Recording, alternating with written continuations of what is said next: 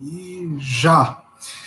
Bem-vindos ao Story Talks Café. Se você chegou aqui de paraquedas, essa é a live da Story Talks, consultoria de narrativa e expressão, onde eu, Bruno Scartozoni, e o meu sócio Paulo Ferreira recebemos convidados para bater papo, tomar café e comer bolo.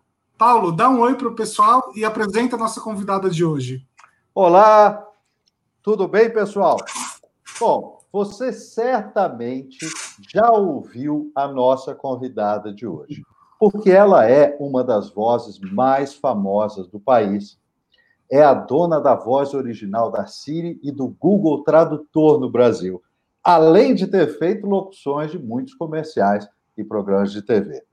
Comunicadora com mais de 20 anos de atuação, ela tem uma plataforma online com cursos e coaching de voz e foi a primeira mulher a presidir o Clube da Voz, a Associação dos Locutores Profissionais.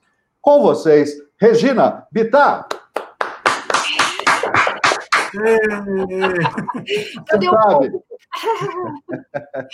Oi, a gente sente A gente vai fazer ao vivo isso aí, é, aí vai ser divertido. Estou sentindo falta de contato humano, gente. Eu quero um contato humano. Tá difícil, tá difícil. Pois é, outro dia eu fiz uma palestra gravada, né, que eu tive que mandar para um evento e no final eu mesmo me aplaudi. ah, estranhezas da pandemia. Bruno, você esqueceu no último programa, eu não vou deixar passar em branco nesse. O que é que você está bebendo, Bruno Scartozoni? Eu estou bebendo chocolate. Hum. Ai, Regina, está bebendo alguma coisa? Eu estou tomando um chá. É um chá de hibisco com travels, com especiarias e parará, caneca. Caneca bonita. Vocês que estão ouvindo aí sem, sem vídeo, a caneca dela é linda, toda parece pintada à mão, uma coisa muito eu legal. Ganhei, eu ganhei de uma aluna, é, da Lindo. Flávia. Eu ganhei da Flávia essa caneca.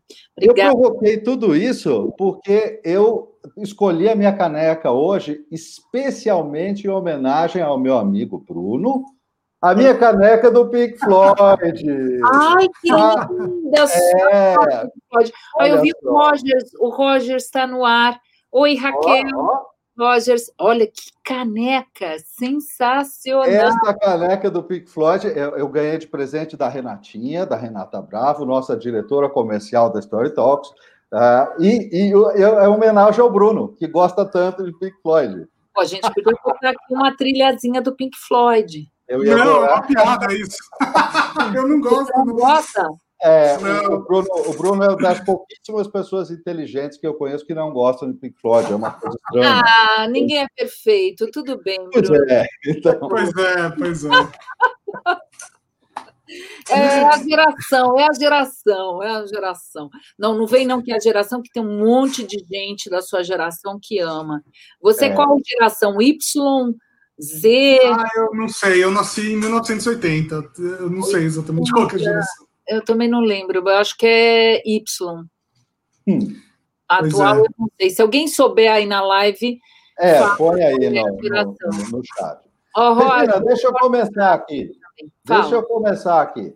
Regina, eu escutei você dizer numa entrevista que a voz que você usa no GPS do seu celular não é a sua. É a de todo mundo e não é a sua. Não, na verdade, até deixa eu fazer uma correção aqui. Eu fui a primeira voz de inteligência artificial que foi usada em aplicativos como Google Tradutor, como Siri e como GPS. Mas agora eu estou em CarPlay. Então, se tem CarPlay, aí eu posso ser a voz de GPS do carro.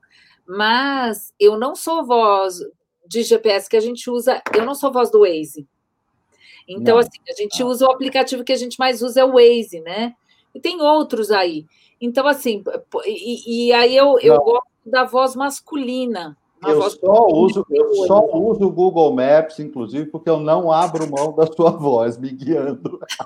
Não sou eu! Não sou eu! Ah, não? Não, eu não ah, sou eu mais. Não, ah, eu estou na acessibilidade, é, acessibilidade do, de, de, de smartphone, eu estou em alguns outros produtos, Mas eu não estou mais no Google. É, a voz do Google. Então, cara, é uma confusão isso. E hoje existem vários assistentes virtuais. Não é só. É que eu fui a primeira. E a única que apareceu, porque era um início de época, foi aquele boom nos Estados Unidos também, a Síria americana. Aqui foi o Google que veio primeiro. Então, foi o primeiro contato, então tinha uma, uma, curiosidade muito grande. Ainda existe essa curiosidade de saber quem é a voz de quê. Uhum. Mas, devido a contratos, vai ser difícil. Como no caso meu e das outras que foram as primeiras, se tornou público, então aquilo que se tornou público já foi, não dá como mexer mais nisso. Mas os novos contratos vai ser difícil descobrir. Vai ter que ter o Sherlock Holmes aí da, da inteligência artificial para descobrir. Agora é. o, o, o Waze tem, tem chamado algumas pessoas famosas, né, para fazerem vozes e tal. Eu lembro que teve a voz do Mickey, teve a, quer dizer, o Mickey não é uma pessoa famosa, mas enfim, é um Sim. personagem. Mas eu lembro que, eu não lembro agora quem exatamente, mas eu lembro de pessoas famosas que foram dublar a voz do Waze. O que, que, que você acha desse movimento? Né, esse Não. culto à, à voz eu, das inteligências artificiais. Eu fiz, ah, o, o Silvio Luiz também fez barbaramente, Simba na gordurinha, é, foi maravilhoso. Exato. E, é, eu acho bárbaro, e, e o Waze fez uma outra coisa também, você pode gravar sua própria voz. Então, outro dia eu estava no Uber, eu descobri isso, eu fiz até um conteúdo disso, porque eu estava no Uber, e aí, meu, eu, o cara começa assim, a era a voz de criança, falando, papai, vire à direita. Aí, na hora de você chegou ao seu destino, as meninas gritavam. Que isso? Era a voz das filhas dele. Então, a maneira dele ter a as filhas o dia inteiro com eles era a voz das filhas que gravaram os principais comandos. Então, o que, que, que, que o Waze fez? Ele fez um menu básico de vir à direita, vir à esquerda, seguir em frente, terceira rotatória, tá lá. É, Silvio Luiz dublou também, né? Silvio Luiz já fez tudo na vida. Raquel, Silvio Luiz é assim, é um dos maiores comunicadores que eu conheço, porque ele trabalhou em todas as mídias, todas. Então, é o cara que é um exemplo do comunicador. É, o, ele já fez dublagem, ele, ele já fez voz para dublagem de carros da Disney, ele já fez voz de Waze, que é sistemas, ele já fez games, ele já fez tudo, cinema. Uma voz muito reconhecível também, né? Muito característica, então. Porque é a personagem, é a personalidade dele. Ele é o comunicador. Esse é aquele que tem uma personalidade. Ele não é uma voz branca. No dublagem a gente chama muito assim de voz branca. Tá. É aquela voz que pode assumir vários personagens, né? uhum. né? Que pode fazer várias coisas, e aí tem uma voz mais marcante. E aquela voz, quando entra, você já reconhece. E o Silvio Luiz é um comunicador, então ele é uma uhum. personalidade. Mas ele já trabalhou em tudo, isso é que eu acho bárbaro. Mas do que, que mais a gente estava falando? Além do Silvio Luiz, que a Raquel falou. Dos famosos, né? Gravando ah, agora a inteligência então, artificial. Aí, o, o Waze, eu, ele, ele disponibilizou essa, essa esse, no aplicativo dele, essa ferramenta que você faz a gravação de um, de um menu básico. Então, você tem a voz de quem você quiser. Pode ser a sua, pode ser da sua namorada, pode ser dos seus filhos, dentro do Waze. Pô, eu acho isso bárbaro, eu acho muito legal. É, eu acho que é uma oportunidade de todos se comunicarem. Bacana. É, é, é, bom também porque algumas pessoas vão fazer isso e elas vão talvez se acostumar um pouco mais a ouvirem suas vozes. Quando eu treino as pessoas para falar em público, muitas vezes eu sugiro que elas gravem as suas, suas falas em áudio, porque às vezes eu falo de 10 minutos, 15 minutos, um pouco maiores, né? Meia hora. Elas gravem todo o seu texto em áudio, MP3, para poder ouvir e ter um foco total no conteúdo. Se fizer vídeo, a pessoa começa a olhar para o seu cabelo, para qualquer coisa, não presta atenção naquilo que está sendo dito por ela mesma. E as pessoas têm, em geral, um problema grave, porque a maioria não está acostumada a ouvir a própria voz gravada, e aí tem ojeriza disso. Então, talvez as pessoas se acostumem um pouco mais. Eu tenho, eu tive que ouvir minha voz gravada. É Mas em vídeo você não teve? Em vídeo também, eu também. Também. É. Então, eu, eu acho, eu, assim, eu sei que tem uma explicação científica para isso, né? Porque eu já pesquisei, mas eu não saberia reproduzir aqui. Mas tem, tem um motivo pelo qual a gente não gosta da própria voz gravada, né? Eu, eu Quer posso... dizer, a maior parte das pessoas. Eu posso até te dizer uma, uma das coisas que acontece, que é a seguinte: a voz que você ouve de você é diferente porque você está ouvindo de dentro da sua cabeça. Ressonância é... cranial, justamente. Exatamente. Então, é diferente. Aí, quando você ouve, é um estranhamento. Não é que você não gosta, a gente não gosta de nada daquilo que a gente não conhece. Então, falando em alguma coisa que a gente não conhece, vai sair da zona de conforto, pá, já dá aquele tapa, não quero. Então, é a mesma coisa a voz. Pô, essa não sou eu. Porque você perde o controle, você perde a sua referência. Então, é, é por isso que a gente estranha mais do que não gosta. A gente se acostuma com tudo, até com quarentena. Regina, você alguma vez já ligou, já ligou para alguém e as pessoas do outro lado acharam que era pegadinha, que era brincadeira? Já, já. Acontece muito isso? Não, agora eu acho que nem tanto, sabe? Mas se eu fizer voz de máquina, sim. Ah. Se, eu, é, se eu fizer o ritmo da máquina, que é a máquina ela não ela é linear e ela, ela não é ritmada como a gente. A gente tem um ritmo, uma entonação, uma musicalidade na fala, que tem a ver com a personalidade de cada um, né? Então, é, é a harmonia, é uma série de sons e de entonação e de variáveis e de ritmo que uhum. você tem na sua fala. Ó, oh, Jô Pop! Oi, Jô! E aí, a pele tá boa, Jô? Hum? fazendo um curso de. de é, é minha aluna e também está fazendo um curso de maquiagem e tal. Então, a gente trocou uma figurinha. Bom, voltando aqui. Aí, é, a máquina, ela, ela não tem isso, né? A máquina, ela fala: Olá, eu gostaria de falar com você. Tudo bem com você? Se eu falar assim, você acaba lembrando de máquina. E aí reconhece a minha voz. Sensacional. É, é, como a gente está muito acostumado, exatamente. É. E aí posso falar alguma coisa que seja diferente. Sabe, faz umas. Tá. Tipo, aqui na imagem, né? e aí, e aí algumas pessoas já, já estranharam, já reconheceram a voz assim no telefone e falaram sobre isso, não?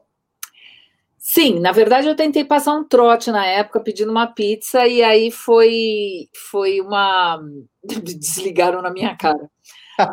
eu não tentei passar um trote, eu tentei pedir a pizza fazendo isso, ver se a pessoa atendia como teve aquele viral lá, mas a pessoa desligou na minha cara. Eu acho que ela achou que era pegadinha mesmo, que era sistema. E, Genial. E quando eu faço Faz tempo que eu não faço brincadeira nesse sentido. Eu uso mais profissionalmente mesmo a voz, é, porque, gente, já faz tempo, né? Eu tô brincando com a voz. Faz tempo. Então. É, Regina, é, deixa eu te fazer uma, uma outra pergunta.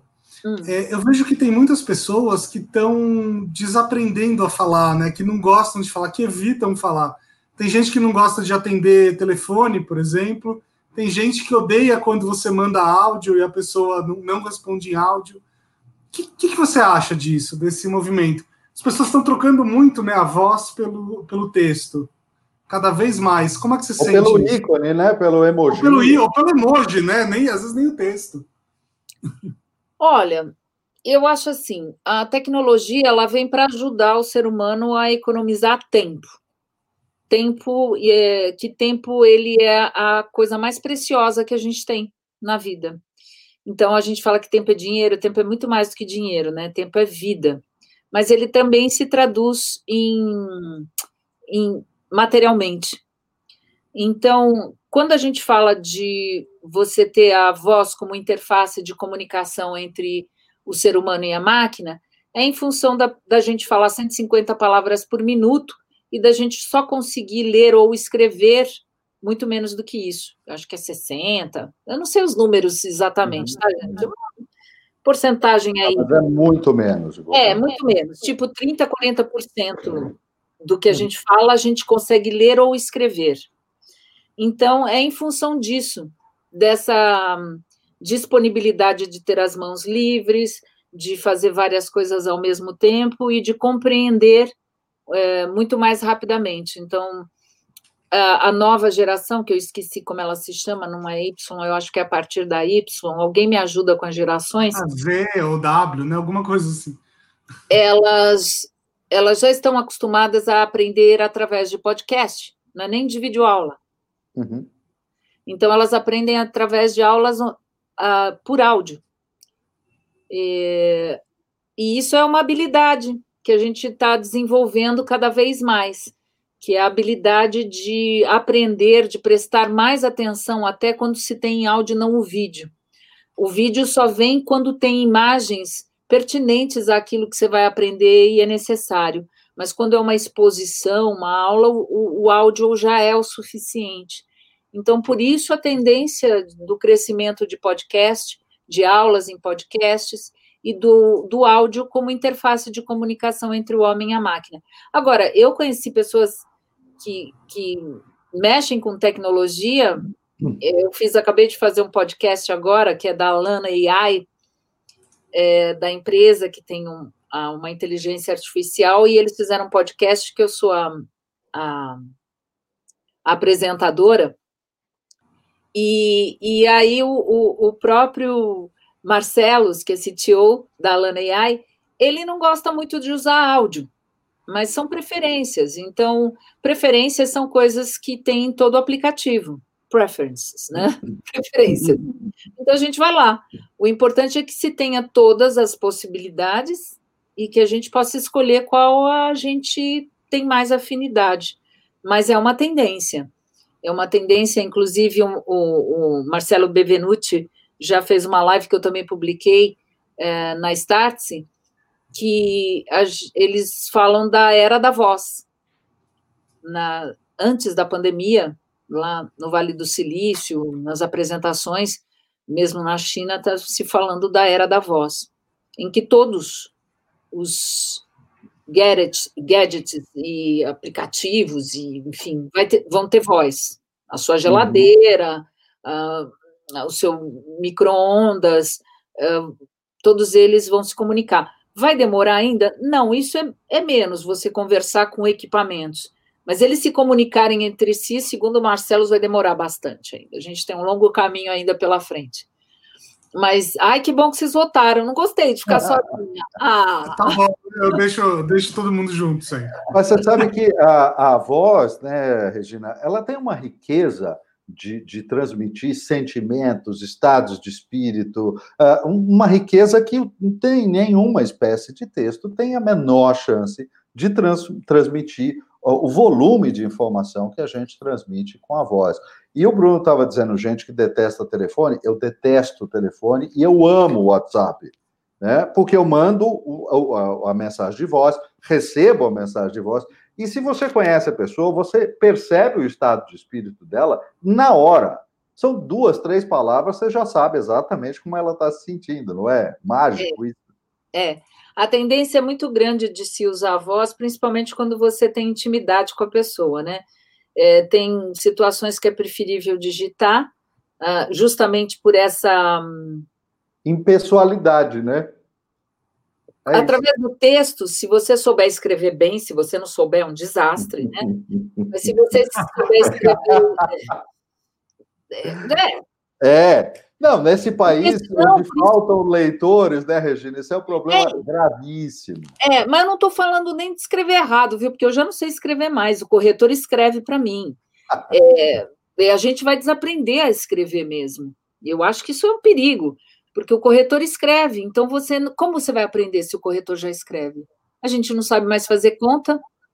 Ele, inclusive, descorrige coisas, né? Porque ele troca palavras que. Né? Exatamente. Então, o que eu quero dizer com escrever direito nem é a, a, a, a ortografia em si, mas é se comunicar direito. Uhum, uhum. Isso que os emojis vieram. Eu amo emoji. Eu sou aquela que É mesmo. Eu sou exagerada, gente. Então, é, o emoji ele vem justamente para ajudar nesse sentimento que às vezes a pessoa não sabe escrever direito. Então, você pode ser mal interpretado se você se colocar mal. Sim, com certeza. E por isso que, quando você tem intimidade, o melhor é um, um áudiozinho, né? E a pessoa pode ouvir, às vezes não pode. Mas a tendência é muito grande de a gente usar o áudio o tempo inteiro. E o legal do WhatsApp, né, que você não tem essa possibilidade no, no telefone, é que você pode escolher a hora que você quer ouvir. E tudo bem. Você, ah, sim picota a conversa o dia inteiro até se, né?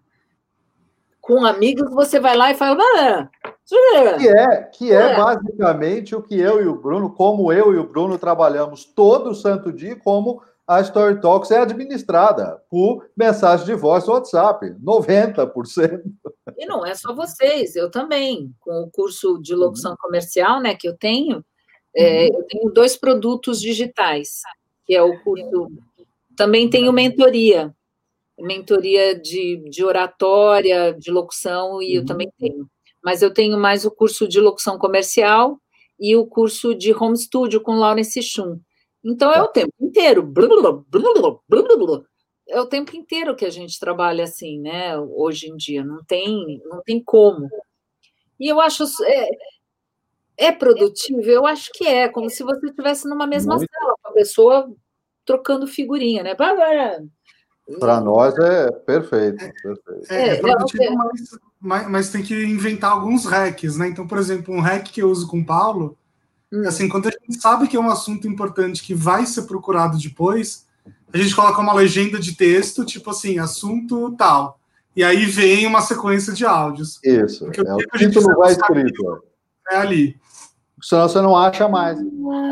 É, é, olha a dica, olha a dica. Ah, é. gente, peraí.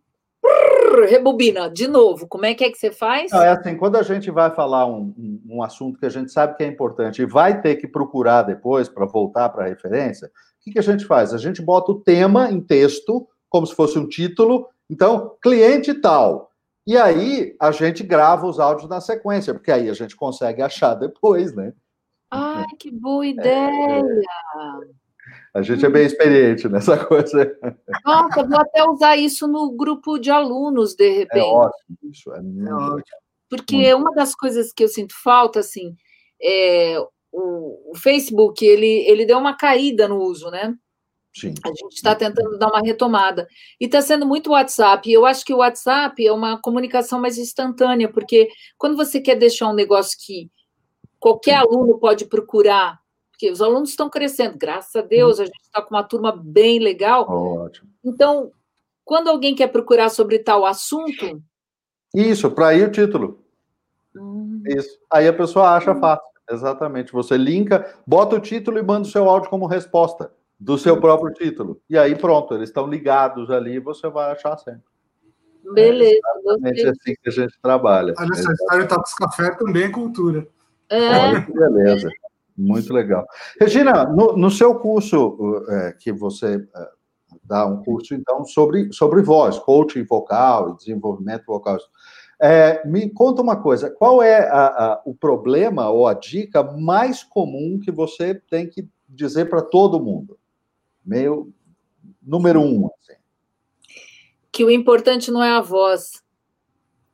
E que para falar bem a gente tem que escutar. Olha que bacana. O importante é a intenção.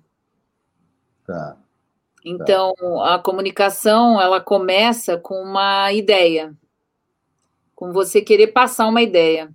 Uhum. Eu estava vendo alguém, eu, eu não lembro agora quem, super importante, falou uma coisa que eu falo sempre, que tudo é uma venda. A gente está sempre vendendo. A gente vende uma ideia, a gente vende uma, um produto, a gente vende um conceito, a gente vende. É, a gente está sempre tentando vender. Quando a gente quer falar sobre o nosso posicionamento, a gente está tentando vender a minha ideia para você. Eu estou tentando falar o que eu penso e posso não querer te convencer. Ah, tá, mas se eu não quero convencer alguém, é, deixa de ser uma venda. Será? Porque, na verdade, quando a gente quer passar o que a gente está sentindo para o outro, começa com essa intenção daquilo que você quer passar, da informação, da emoção que você quer causar no outro, e por isso você tem que aprender a ouvir, porque o, o Bruno é diferente de você, né? Uhum. Então, assim, a forma que eu quero passar uma mensagem para o Bruno é diferente de como eu posso atingir você. Então, para isso, eu preciso ouvir você, eu preciso saber como você é, quais são as suas dores, o que você pensa, para saber me comunicar com você. É perceber o outro, exatamente isso. Eu te perguntei isso, se tem uma, uma questão fundamental, um problema ou uma dica fundamental, porque é, eu preparo as pessoas para falar no palco, também no vídeo, também via online, a gente tem feito cada vez mais isso, mas uh, uh, originalmente no presencial, principalmente preparar as pessoas para falar no palco, conduzir reuniões, dar treinamentos, esse tipo de coisa. E uma das coisas, não sei se é a principal, mas uma das coisas que eu preciso dizer para um volume inacreditável de gente é fale mais devagar. Porque as pessoas falam correndo o tempo todo. E essa coisa de falar correndo, se você está na mesa ou na frente da pessoa, a centímetros dela, você tem muitas outras dicas visuais né, para interpretar o que está sendo dito. Mas na distância do palco, às vezes intermediado pelo vídeo, não tem clareza se a pessoa acelerar demais. Eu brinco que a única pessoa que tem a licença permanente de falar numa velocidade alucinada é a Tata Werneck. Agora, o resto das pessoas não podem fazer isso. É verdade. É uma, é uma boa dica, mas também tem aquele problema, né? Depende de que público você está falando, né? Porque quando você vai para o público jovem, cara, a velocidade que eles falam hoje em dia, se você falar devagar, você não fala com eles. Eles... Os ultra jovens, tá? É, ultra jovens. adolescentes. Sei, o, o W. ah, não, é, esquece as gerações, mas enfim, é. os adolescentes de hoje. Do, do, os adolescentes de hoje. E muito jovens, viu? Com uns 20. Quantos anos você tem, Bruno? Eu tenho 39. Ah, tu já não é mais jovem. Não, já não sou mais. Não, definitivamente. Olha só, poxa vida. Não, não, é uns 20 e poucos anos, né? Eu trabalho, às vezes, eu vou trabalhar para clientes, às vezes, que têm 20 e poucos anos. E eles falam muito rápido. Uhum. Uhum. Eles falam muito rápido, eles não têm paciência para ouvir é, uma coisa lenta. Então, por isso a necessidade também da gente estar tá ligado qual é a do público, né? Uhum. Qual é a vibe do é. público. É, não. Precisa, precisa entender, sintonizar isso, mas a, a clareza da mensagem precisa estar tá completa, é. né? E às e é vezes. É difícil. É. E às vezes, será que não é em função do, do nervosismo que eu percebo, sim, né? Sim. É o nervosismo. A principal razão. As pessoas aceleram. Uma primeira, segunda, joga uma primeira, segunda, terceira, quarta e vai. E Exatamente. Vai.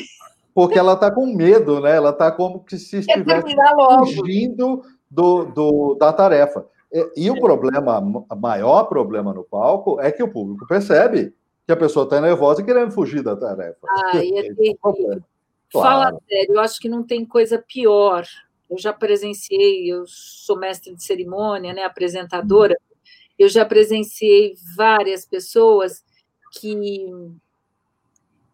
quando chegam no público, quando chegam no púlpito ou no, no palco, estão nervosas, elas começam, a voz fica trêmula, elas começam a falar rapidamente e é visível o desconforto. E, e não tem coisa mais constrangedora do que isso. Às vezes eu fico com vontade de subir no palco e salvar a pessoa. Oi, cheguei! É, mas eu acho assim também. O que eu percebo é que a linguagem de comunicação das empresas está ficando cada vez mais é, coloquial também mais pessoal. E eu acho que depois dessa pandemia vai ficar mais ainda. Mais ainda, com certeza. Ah, o, excesso de formalidade, o excesso de formalidade não tem mais espaço, vem perdendo espaço há algumas décadas já. Uhum. Uh, agora, a pandemia com certeza está acelerando bastante isso, né? Porque as pessoas estão em casa, né? Elas estão expostas em casa. Isso, isso é uma grande novidade.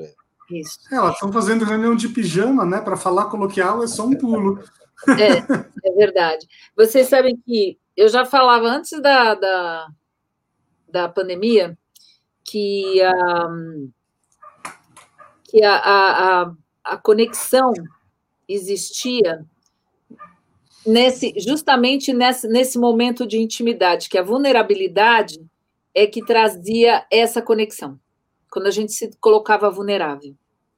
E subir ao palco, falar ao público, fazer um vídeo, é justamente estar vulnerável, que é o que as pessoas fugiam. E agora, com o volume de lives, porque a vida é uma live, a vida é um Zoom. porque a vida, a vida é um Boa. Zoom. É, a vida é uma live, exatamente. É, a vida é uma live, a vida é um Zoom. É, esse vulnerável acabou. Que medo que você vai ter de subir ao palco, de fazer. Por quê? Você vai ter. Se, se toda reunião sua agora é um, é um vídeo. Regina, a, a, minha observação do, do, do, trabalho que eu faço, ela me diz que está muito longe de acabar. O pânico das pessoas por um público. Ah, pesquisas dizem, eu não posso afirmar isso cientificamente, mas pesquisas dizem que é o único medo maior do que falar em público para uma plateia grande é a morte. Mas, então, a gente ainda tem um chão. É a vulnerabilidade. Não, mas espera aí. A plateia, pessoalmente, é pior ainda, né? Você sabe o que eu fiz? olha lá, olha lá, olha lá. É, no Story Talks, deixa eu falar uma historinha. Uhum. Quando eu cheguei em São Paulo, né, que eu não conseguia trabalho, porque todo mundo pensa assim que pô, a gente nasce já é estabilizado na coisa, né? A gente nunca está estabilizado, mas ninguém sabe disso. Todo mundo acha Regina, que... eu tenho uma frase ótima para isso, é que assim, leva mais ou menos 10 anos de ralação para ser um sucesso instantâneo. é, é isso. Depois do sucesso, o quê? Para tu não cair no esquecimento, é mais 10 de ralação. E assim não, vai. Exatamente. De ralação em ralação, a gente vai indo. E, e aí eu cheguei em São Paulo, pá, não conseguia trabalho, fazendo milhões de cursos, como eu faço até hoje. Só nessa pandemia eu já comprei cinco. E aí eu, eu fui fazer um curso no Senac de tele, é, teleprompter, é, né, uhum. de TP, para leitura em TP, de apresentador e tararará, e estava fazendo também teatro. Que, aliás, é dificílimo, e as pessoas acham que é facílimo, é, é. uma loucura. E de teatro também, e, e aí o, o Silvio Santos, o grupo Silvio Santos procurou, né, a TV, a emissora, procurou o SENAC pra, porque eles queriam colocar um quadro novo no, no programa de calouros do Silvio Santos. Eles queriam colocar um programa novo de apresentadores esportivos, apresentadores de telejornal, uma coisa séria, não era para tirar sarro. E aí eu falei para o Senac, eles me convidaram. Falei, olha, se for sério mesmo, se não tiver problema, eu vou. Eu fui, gente. Na época, vocês imaginam, né? Era tudo emissora aberta, era assim, uhum. uma, era um, uma audiência fenomenal. E eu fui porque eu falei: se eu conseguir equilibrar minhas emoções aqui, eu tô pronta. Ah. Não estava, mas tudo bem. Fui bem lá. Ainda teve muita relação, mas tudo bem, eu fui. E, e aí eu fui na, no, no, programa de calouros e tinha Décio Pitinini, Pedro de Lara, é o que maravilha, gente, era aquela, aquelas pessoas que eu, eu nasci vendo aquelas pessoas, né, assim, fui criada vendo aquelas pessoas. E, e, e, a, e o camarim, quando começa lá, lá, lá, lá, começava aquela música, uhum. o pessoal do camarim entrava em pânico.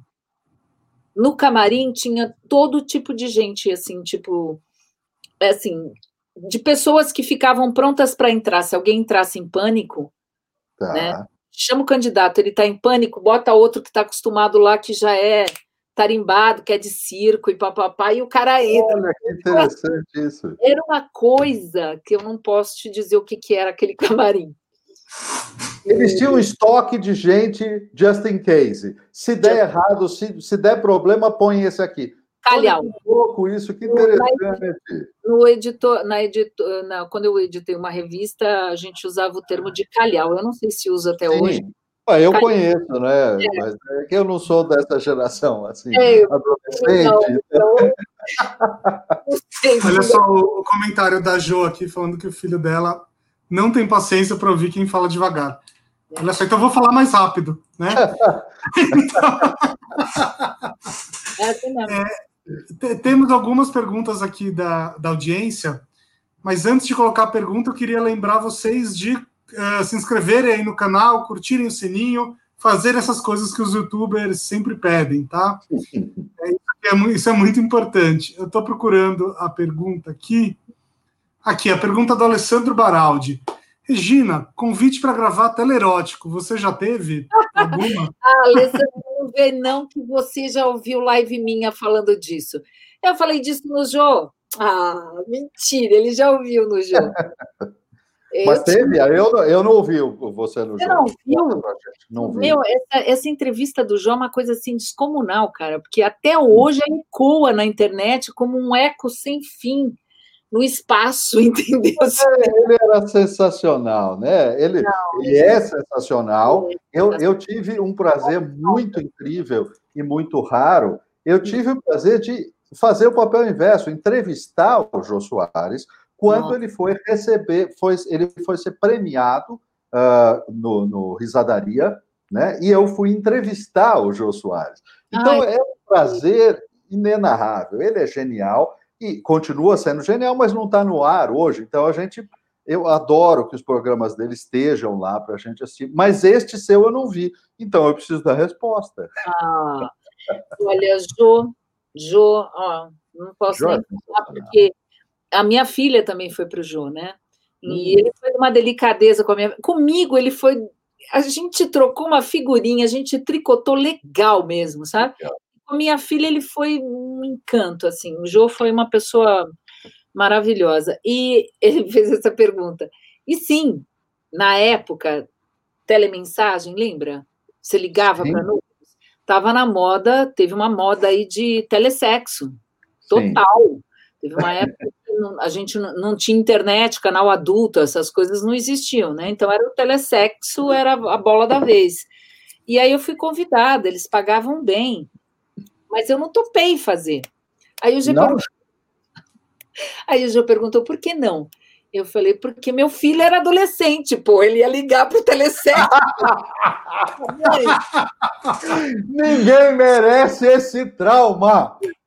Parabéns, Regina. Ninguém Nossa, merece sem, esse trauma. Olha, sem encarnações de terapia, né, para o seu filho, se isso acontecer. Ninguém merece esse trauma. Maravilhoso. Regina, maravilhosa. Você foi maravilhosa. É, eu acho que é um puta trauma para criança. Ouvir a própria mãe no telesexo é mais trauma do que qualquer pessoa pode suportar. É. Você tem toda a razão. É, é, foi, foi exatamente isso que me fez não gravar o telesexo. Eu não, eu não, eu, assim, sei lá, se eu teria algum problema, não sei, mas eu acho que. Aí foi que ele falou para mim, pô, então você já fez com. Você já fez essa voz na hora H com seu esposo? E eu falei, não, vou tentar um dia, mas tentei. Ah, você nunca brincou com a voz da inteligência artificial? Ah, não acredito. Não, não Fetiche. ai, ai. A, a Jo está falando alguma coisa aí que apareceu aqui na tela. E fica gravado quem aparece, ó. Vocês alegraram minha segunda e também refletir toda essa temática. Fica Sim, gravado tudo, tudo, Normalmente a gente só faz as perguntas, né? Os comentários a gente vai jogando aqui ah, é, para quem está tá assistindo poder ver também. Legal, legal. Mas é isso, cara. É, é, e, Regina, é, qual foi o, o, convite mais bizarro assim que você já teve? Foi esse da do telesexo ou teve algum pior? Ah, eu acho que foi. Ou melhor, né? Não sei, são engraçados esses convites. Eu acho que foi esse o mais bizarro, mas eu, não, eu, gente, eu já fiz para caramba nessa época de telefonia, que aliás é uma época que está voltando muito para locutor, é, é, atendimento saque, que não é só telefonia, mas uhum. é chatbot, essas coisas. É, mas também telefonia, porque é, eles estão automatizando tudo. Mas outro convite que eu tive estranhíssimo nessa época e, e, e trabalhei bastante era a telemensagem. Eu fiz bastante telemensagem, que era as pessoas contratavam como se fosse flores. uma mensagem para mandar para fulano, para cicrano e tarará, tinha um mercado disso também. Mas a, a, própria gravação de sistemas na época foi um convite estranhíssimo. A gente foi num estúdio que era acho que era da USP, não, da PUC.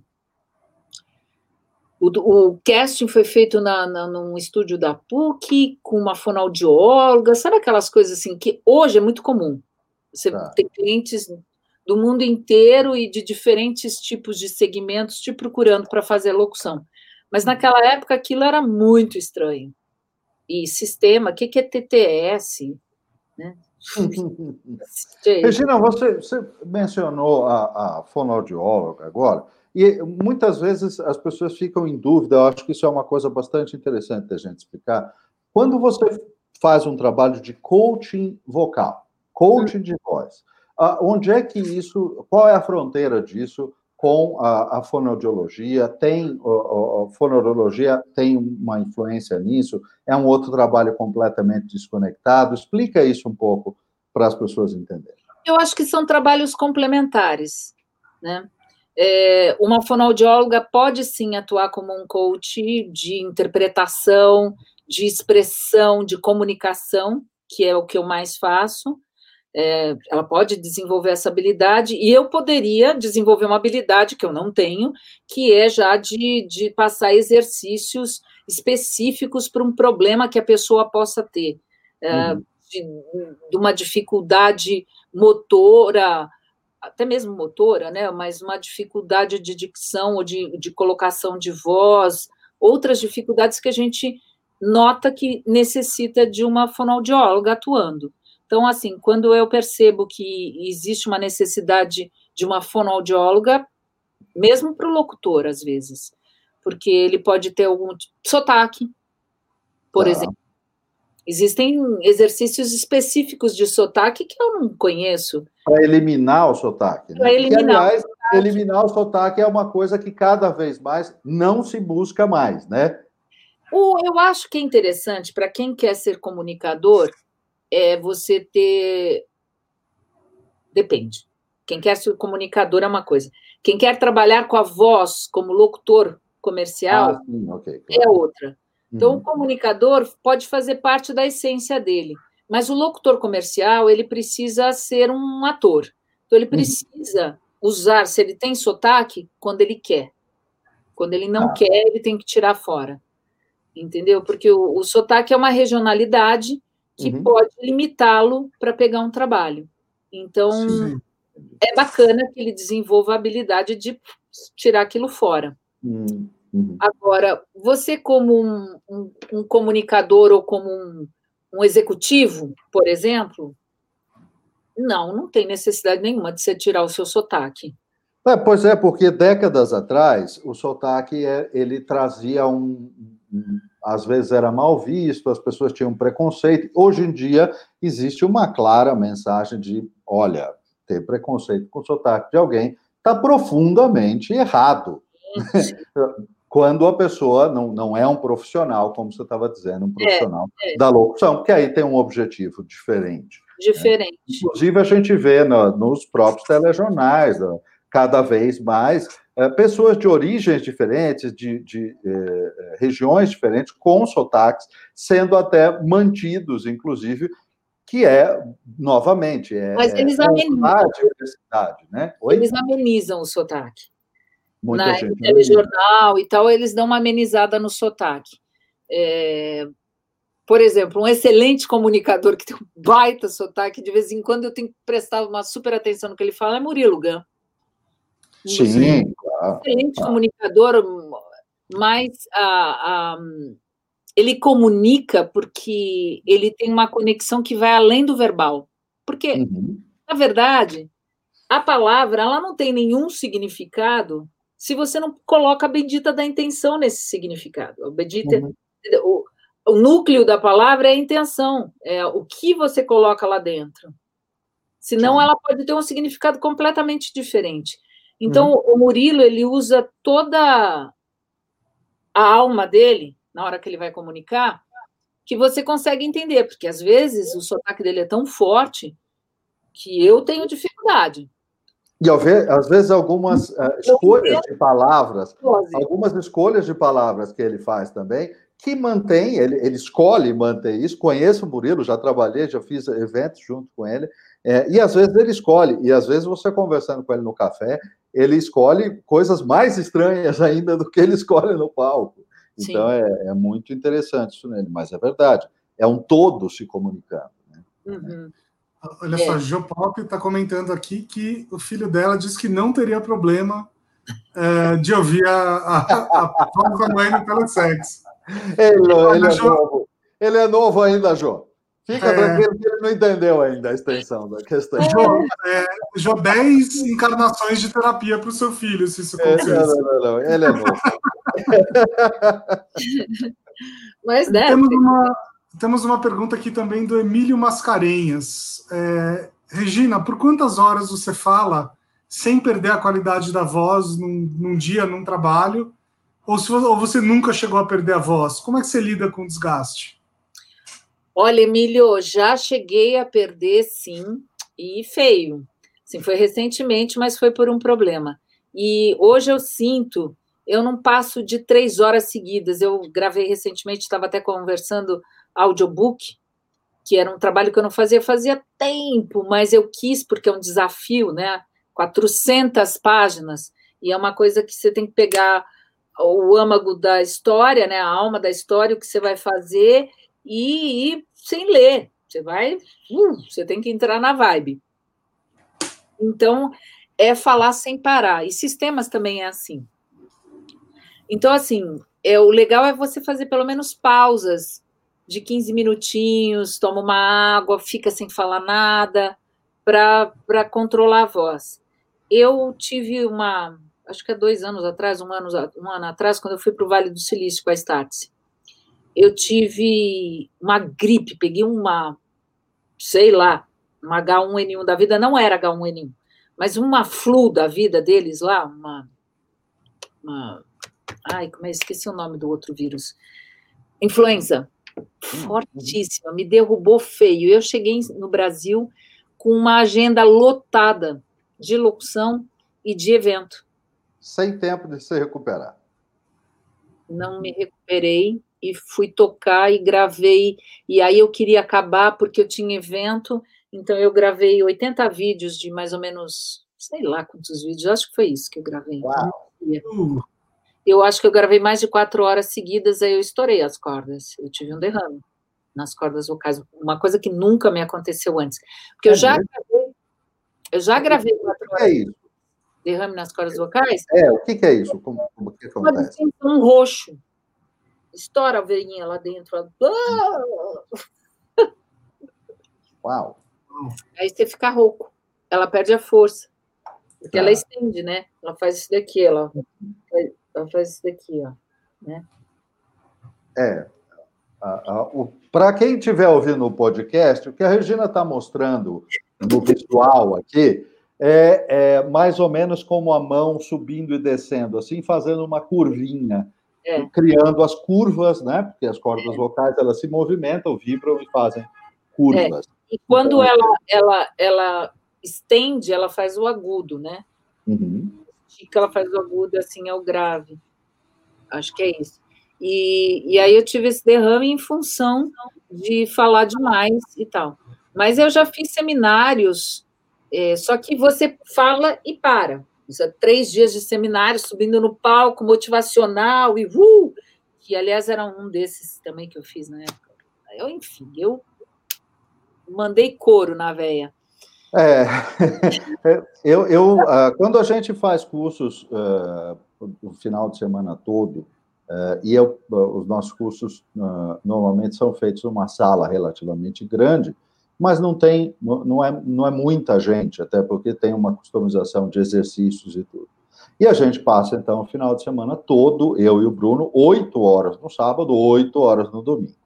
É, isso é bastante, é bastante falar bastante, mas a gente faz justamente intercalado exatamente também para isso. Ajuda a descansar, ajuda a descansar a voz também, faz uma diferença muito grande. Né?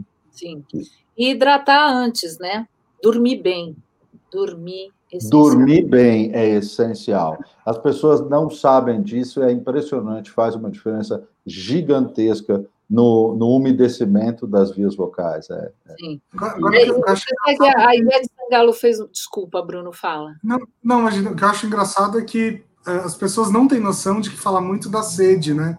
Muitas vezes eu vou dar uma aula numa empresa, por exemplo, eu vou fazer uma palestra e, enfim, eu vou ter que falar, sei lá, duas, três, quatro, oito horas e eu falo assim, não, você poderia trazer uma água? Aí a pessoa vem com um copinho. um copinho. Quatro horas de palestra, um copinho d'água. Isso é. Não, mas isso acontece direto. Deixa eu contar. Eu, quando eu estou fazendo evento, eu tomo muita água anterior, durmo muito, quero dormir. Se eu tiver com um pouco de insônia, eu já tá com um, uma coisinha para dormir, alguma coisinha para dormir. E no dia, na hora, eu não bebo muito, não. Eu vou bebendo de gotinha. Eu estou hidratada antes. Por quê? Porque senão dá vontade de fazer xixi. Sim. E minha cerimônia não faz xixi. Oh, tem outra história para contar. Dá tempo ainda? Essa cerimônia não faz ah, xixi. É ótimo, Regina. Meu Deus. Tem outra história para contar. Tô eu de mestre cerimônia num seminário gigante, não sei quantas. Acho que tinha umas duas mil pessoas. Era aqueles gigantes, sabe? Que quando une uhum. três palcos juntos, abre, e aí é um só, a plenária, a plenária uhum. é, principal, né? E eu não lembro o local, tá, gente? Eu não, nome, locais, eu, GPS, eu sou péssima. Não sei como eu sou voz de GPS, porque eu não tenho localização. e aí, é, eu não lembro o local. Só que nesse andar, vai, mais mil pessoas tinham naquele evento. Nesse andar só tinha dois banheiros, um masculino e um feminino. Abriu para o coffee break atrasado. Ah. Tinha que voltar em 10, 15 minutos. Na hora que eu saí para ir no banheiro, que era do outro lado, tinha uma multidão. Eu falei, não vai dar. O banheiro vai estar tá assim. Aí eu tive a excelente ideia de pegar a escada de incêndio e ir para o andar de baixo. Hum. Então, na hora que fechou a porta, fez BUM! Eu falei, será que essa porta não abre? Fui lá, a porta não abria. eu sem celular. Aí eu desci no andar de baixo, porta trancada. Desci no andar de baixo, porta trancada. Aí eu comecei a entrar em pânico. Eu falei, gente, vai começar o evento e eu estou aqui. Subi, porta trancada. Eu tava com um salto dessa, opa, grosso, porque eu não uso salto fino eu, eu ia de costas, assim, que nem cavalo, fazendo puf, puf, na porta para alguém abrir a porta.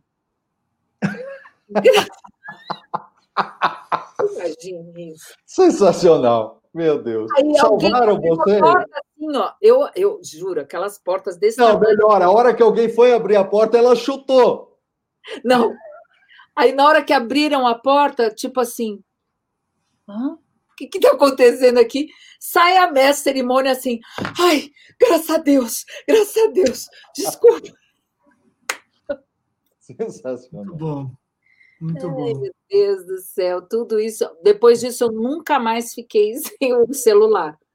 Eu coloco o celular em algum lugar, no bolso. Se não tiver bolso, eu coloco assim, aqui, porque ah. se eu ficasse trancada ali, você já imaginou? Aí depois eu soube que lá no térreo a porta fica aberta. Eu teria que ter descido até o último andar, mas na hora eu me apavorei, que não ia dar tempo. Regina, é, é, você estava contando para a gente aqui sobre, inclusive, a gravação do, do, do livro, né? Uh, que você se emociona lendo o livro, que você se envolve na coisa. Como é que, como é que funciona isso? E o que, que você se lembra que mais te emocionou fazendo uh, locução ou fazendo voz, enfim, que, outras coisas que te emocionaram muito. Como é que você lida com isso? Porque se é ao vivo aí você emociona, como é que, como é que você trabalha isso? Já aconteceu também. É mesmo? Evento, é. Evento, eu adoro evento motivacional, evento de vendas, de final de ano, seminário. Eu hum. já fiz indução é, para o pessoal vendado de equipe, né? Todo mundo vendado e fazer eles viajarem tá. é, com é, estímulos sensoriais. Eles uhum. viajaram num tapete mágico e eu fui induzindo até chegar na infância. É, cada um teve brinquedos para pegar até eles serem desvendados, e aí tinha mensagens na tela. Na hora de finalizar, eu não, eu não consegui fechar. Eu, é mesmo? Chorando junto.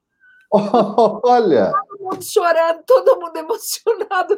Como é que eu só não vou emocionar? Eu me emociono também. Mas aí era esse o, o clima Mais total, né? Depois dessa experiência, eu tento me controlar muito, porque eu sou o tipo da pessoa que, dependendo do dia, eu posso me emocionar na hora errada.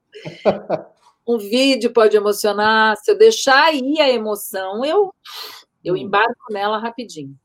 Eu tenho uma facilidade de embarcar na emoção. O que você acha da interferência da, da emoção na voz? A gente tem vários alunos, por exemplo, e, e mentorandos também, que tem muito medo de chorar numa apresentação, né? E uma das coisas que a gente fala é que, claro, se for uma apresentação emocional, se o assunto emocionar a pessoa, uh, nada melhor do que isso para conseguir a atenção do público, né? Porque quando a pessoa chorar, é aí que todo o público vem com ela mesmo. Como Mas, é que você encara isso? Então, por isso que eu tento controlar agora cada vez mais, assim, sabe? Porque pode parecer piegas.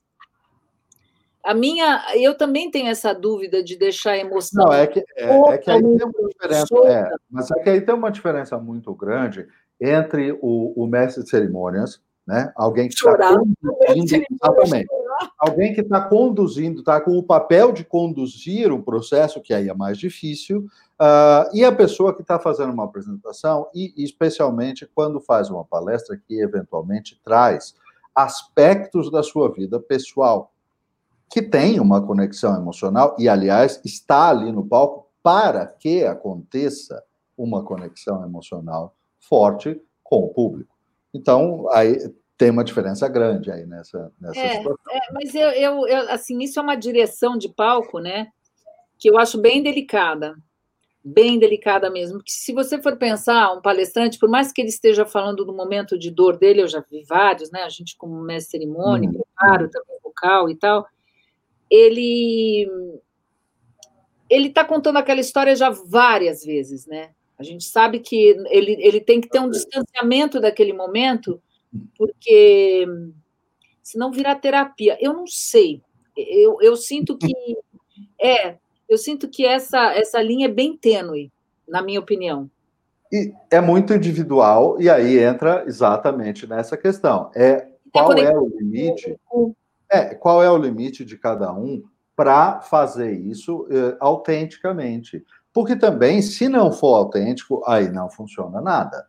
Aí não funciona nada. Aí é o contrário. Ao invés de estabelecer conexão, quebra conexões. Né? Porque o fake quebra a conexão. Sim, sim. Né? Justamente. É, e Agora, eu, eu, eu tenho que me controlar muito, porque eu entro no carro da emoção, assim, qualquer que seja ela, e quando eu estou falando qualquer que seja ela, hoje eu tenho consciência absoluta é, eu, eu falo que as emoções são como cavalos selvagens, eu li isso em algum lugar e achei bárbaro.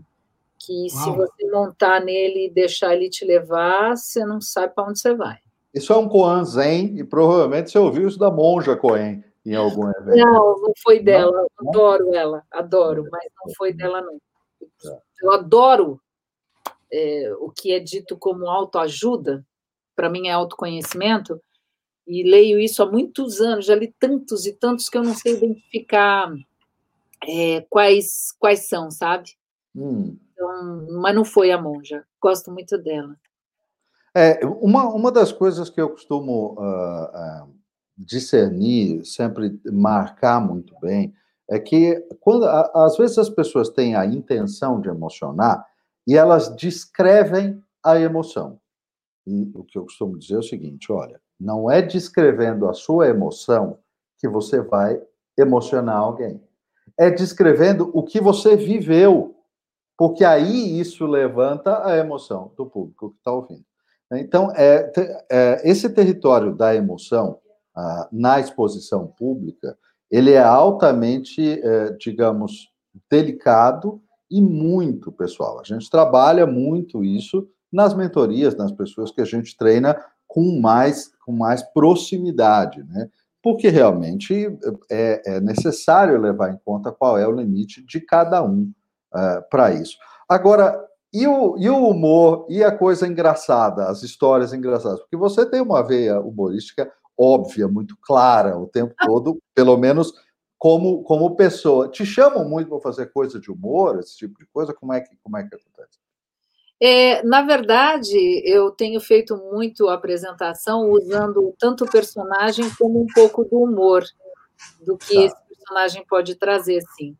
E, e eu faço muito mestre cerimônia virtual e fico como voz de máquina e só apareço no tá. final e tal.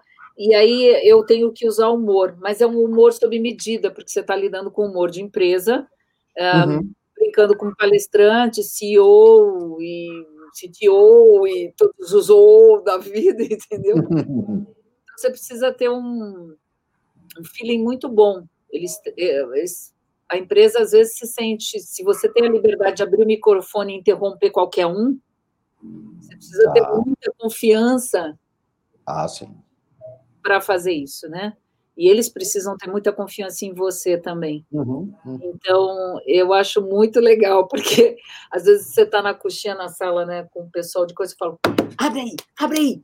Aí abre o microfone e eu começo a tirar uma onda, a brincar, fazer alguma brincadeira. Às vezes pré-combinada e às vezes não, se me dão a liberdade. Quando dão, é tá. muito. É muito bom. Eu tento não ultrapassar o limite, mas tá. um humorzinho bem de leve é leve. O humor de empresa é leve. Tem que ser leve. Sim, precisa, ter, é, precisa trabalhar nesse senso. E, e é, tem, um, tem uma dificuldade aí que é, é, é, a experiência de trabalhar sob encomenda, porque cada empresa tem o seu clima, tem os seus próprios limites, então, enfim, né? É claro. É. Depois que você está fazendo o décimo evento. É, depois você está fazendo o décimo evento da mesma companhia, claro, aí você já entende, você já sabe onde, onde você está. Mas uh, no começo tem uma sensibilidade grande para isso. Né? É, é, precisa mesmo. Temos Mas aqui é, é mais. É Temos aqui mais uma pergunta do Emílio Mascarenhas.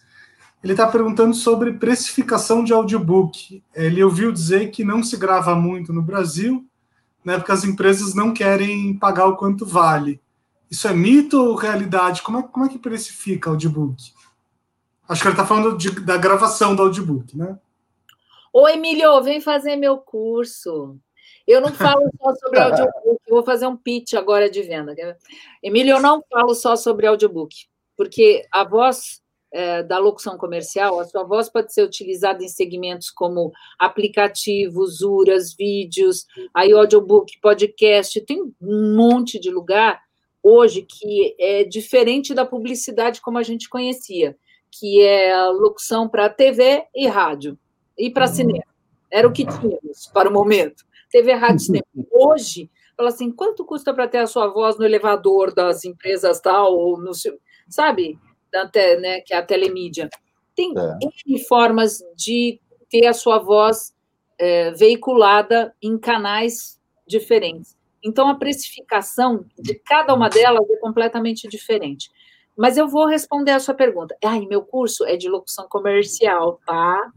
E o curso da. Ele falou alguma coisa. E esse curso está com uma promoção de 50% de desconto que vai até o dia 3. Eu fiz essa promoção, gente, por causa da pandemia. Porque eu queria também que todo mundo pudesse ter acesso. Então, deu um baita de um desconto, ainda dá para parcelar sai um cafezinho por dia para comprar o curso. Maravilha. Mas, o audiobook é pago por hora. É, se e por hora finalizada. Então, são vários cálculos que você tem que fazer. Eu vou dar aula agora que é assim. É, você, se você grava em casa, você ainda tem a parte de finalização ou não. Né? Você pode só gravar e mandar o material bruto e o cara vai editar. Mas nisso também tem, você não grava uma hora finalizada em uma hora. Você vai gravar, se você for muito bom, uma hora finalizada em uma hora e meia, duas horas, dependendo do tipo de material. Se for material é, didático pesado, que é um, uma coisa que você não domina, duas horas tranquilo. é, é, é, difícil mesmo. Eu fiz agora que eu te falei, esse, esse audiobook que eu fiz, é religioso. Eu adoro, só que era uma linguagem, um português muito rebuscado, foi difícil de fazer. Então, você tem duas horas para um, e eles pagam por hora finalizada. Eles pagam, a média, assim, é 250 reais por hora finalizada de áudio. Então, é baixo? Eu acho. Mas acho também que o mercado de audiobook está crescendo, e se você se destaca, eu tive uma reunião com a Amazon uma vez e a Amazon falou, quando estava chegando no Brasil, que lá fora, quando a editora vê que a, o. Porque lá é tão desenvolvido podcast, a parte de áudio, eles usam tanto uhum. ficar ouvindo áudio enquanto estão fazendo outras coisas, que quando existe na editora uma busca pelos títulos que aquele comunicador, aquele locutor está fazendo, tipo assim, ah, eu quero o audiobook com, a, com o Murilo, com a Regina, é, com o Emílio. Aí, quando eles percebem que existe, começa a existir a procura por aquele comunicador, eles aumentam o valor da, da, da de, de coisa, do talento. E assim, esse valor é porque, em, em função disso, o estúdio é que leva a maior parte, não o talento.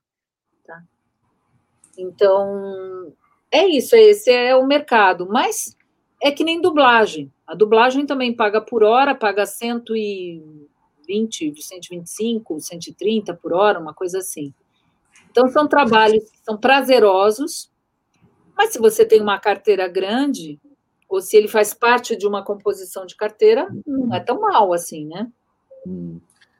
E, e me diz uma coisa, é, qualquer pessoa pode realizar esse tipo de trabalho? Emílio, eu quero te ver lá, hein, no meu curso, hein? Olha lá, hein? Vou deixar o link aqui, procura o link, Regina Bittar, lá no meu site. É, qualquer um pode fazer esse tipo de trabalho ou você precisa nascer com um determinado tipo de voz? Como é que você encara isso? Isso é mito, né? Isso, não é, na verdade, não é mito. Na verdade, é um padrão que se tinha, na, começou com a era do rádio você for imaginar, a primeira uh, broadcasting, né, a transmissão que a gente conhece é a de rádio. E aí era a voz masculina, muito bem impostada, muito bem articulada e muito bem falada, da era de ouro do rádio do Brasil. Com esse R, inclusive, né? Exatamente. É. Brasil. Então, é, eu, você tem esse padrão que veio. Então, quem foi trabalhar em TV eram os comunicadores de rádio. Sim. Por isso, até hoje, o sindicato é dos radialistas, né? É, uhum. Começou lá, os técnicos na TV vêm do sindicato dos radialistas, de, os, os, técnicos, né? E o locutor é um apresentador, pode ser locutor apresentador, o meu DRT é locutor apresentadora. Então, existe aquele mito da voz, da voz grave, da boa dicção, boa fluência, isso ainda é legal, mas hoje se busca muito mais uma personalidade na voz. Tem a colocação de vozes que são mais agradáveis, que são vozes que têm uma, um timbre agradável, uma, uma coisa gostosa de se ouvir, mas a voz muito grave ou muito aveludada da mulher, hoje já não está tão bem colocada. Por quê? porque a mulher não quer ser menininha e o homem não é, não é mais aquele machão. Porque parece, parece uma coisa uh, clichê. É, é uma padronização uhum, que não cabe mais nos dias de hoje. Vamos então, para a diversidade, de novo, né? Diversidade, exatamente. Então, a locução comercial também passa por esse momento, de que o importante não é isso, mas sim a interpretação a intenção de um texto, né? Você estava falando de várias. O mercado. Oh, Emílio, esperando. O, o, o, mercado, o mercado antigamente tinha poucos, poucos canais de trabalho, quer dizer, era locução, dublagem, rádio. Trapaceira, gostei dessa. É. É, tinha, tinha, poucos, poucos é, canais de trabalho, vamos dizer assim, e, e tem muita coisa nova acontecendo gravar para videogame, para inteligência artificial, para uma série de coisas. Você já gravou videogame também? Ai, o Wagner, desculpa, mas é que o Wagner falou da minha filha, né? Da minha cria. Aí não dá, né? Aí ele está competindo. Wagner, vocês conhecem o trabalho da Raíssa Bittar? Outro jabai. Vai lá e vai conhecer o trabalho da Raíssa Bittar. Minha filha é cantora, é locutora, oh. cantora. Amanhã eu tenho live com ela, porque eu vou falar sobre voz original, que é um dos tipos de vozes, de voz, de trabalho com voz, que a hum. gente a voz original. Então, Mas ser... o, o peraí, então fala, o que, que é isso que você está dizendo? Que é voz original? Como é que é? Agora começou, precisa entregar, vai. A voz original é uma voz que é, é quando você faz uma voz para um personagem que não existe parâmetro igual, você cria uma voz. Então, ah. vamos ver, eu tenho uma animação desse negocinho daqui. Então, eu vou fazer uma voz para esse negocinho aqui. Ele não é uma dublagem, é ah, uma voz original. Então, você tem voz original em games, você tem voz original em animação, você tem voz original, mas essa animação pode ser usada numa publicidade, é, enfim, esse tipo de coisa é voz original. Quando você tá. dá, cria uma voz de um personagem que pode ser uma assistente virtual, Sim. e ela não utiliza a sua voz natural, se ela utilizar. E, a, e, aí, a, a, brincadeira aí é entender aquele personagem, aquele objeto, aquele, sei lá, aquele personagem qualquer do game ou de alguma coisa e vestir isso com uma voz adequada, criar uma voz, então. Olha só que loucura. Hum. Na, em Customer Experience, né, no CX, eles uhum. costumavam focar é, no personagem, né? Hoje, quem determina como é o personagem é o público. O uhum. foco é no público. Uhum. Então, o público determina se esse personagem deve ser. Então, se eu quero falar com um jovem, eu vou falar corrido, eu vou falar, vou falar torto, vou falar sem dicção, eu vou falar errado, vou, entendeu? É, porque ele está destinado a tal público. Então, quem determina a persona, eles usam muito essa palavra em URA. Persona, sim, ok. Porque quem determina é o público e não o personagem em si, porque antigamente era o personagem que, né, ah, esse personagem ah. ele, é, assim, ele é assado. Quem vai determinar a personalidade do personagem é o público. A gente tem uma inversão aí, que é a pesquisa do avatar, aquilo que é em marketing é, online chamado do avatar. Pesquisa-se, então, o avatar do consumidor e este avatar influencia a criação, então, de uma voz original que corresponde àquela língua, é isso? Falar a língua do público, é isso aí, né? Isso, exatamente. Então, essa persona, essa voz original, pode ser a sua, né? No caso geralmente de um avatar, de um, ele, ele é uma voz normal, ele não vai ser uma. Não vai uma... ser caricata, né? Exato. Uhum, uhum. Exato. Tá. Então, amanhã a gente tem a live lá no meu canal do YouTube, Regina Bitar, que é com a, a Milena, que é professora, e com a Raíssa, e com a, a Luísa Caspari. São todas atuantes e, e, e a, a, professora, enfim. Vai ser bem legal a live. E eu queria convidar todos vocês. Mas você que tinha bacana. me feito uma pergunta. Essa... Ah, essa live vai ser bem legal. Você tinha me feito uma pergunta antes que eu. eu, eu, eu Não, se você já fez videogame, é, é, voz de videogame, essas coisas Ai, mais caricatas, assim. Voz de game ainda. Caricata já fiz muito. Hum. Caricata já fiz bastante. Eu estou procurando um negócio aqui que eu quero passar, mas eu não estou achando. Deixa eu ver se eu acho. Não, aqui não vou achar, está muito complicado. É, de games, eu ainda não fiz. Já fiz caricato, é, mas em dublagem. Era dublagem de desenho hum. animado e, hum. e também para spot de rádio. Eu já fiz uma, tá. uma Rainha Louca, para spot de rádio, já fiz. Putz, ah, teve um que eu fiz uma estátua do Nescafé. Uma estátua? Uma estátua. A Raíssa fez um bule, tinha uma máscara e uma estátua. E a máquina do Nescafé, que chega na casa. E aí hum. eu faço uma voz assim. Nossa, ele está se achando. Ah, sabe, uma coisa assim. E a gente o que, que eu vou fazer? O que, que eu vou fazer? Ah, isso era o bullying. Entendi. Sensacional isso. Tolo. Oh, mas ele é tão tolo. Adoro fazer. É, é, a própria voz da estátua grega, não é? É, é meu é. Deus. É aquela... Quando é que você descobriu que era isso que você queria fazer da vida? Como é que foi esse processo? Olha, eu descobri quando eu fui trabalhar em rádio também. Mas foi, foi mais ou menos nessa fase, sim, porque quando eu fui fazer, eu fui fazer programetes de rádio. Eu não fui trabalhar em rádio como locutora, trabalhando, batendo cartão. Eu já fui comprando horário com, com eh, patrocínio, patrocinadores, porque eu tinha uma revista de moda. E aí teve a crise do Sarney, a revista fechou e eu tinha uns clientes na mão. E aí o carinha do rádio, que era o diretor artístico, que a gente fazia muito evento juntos, de lançamento da rádio, falou: Rê, eu já tinha feito um comercial de rádio, que ele me chamou para fazer. E ganhei cachê, que eu acho que eu devo ter sido a primeira em Santos a ganhar cachê. Queriam me pagar em óculos, eu falei: não, grana.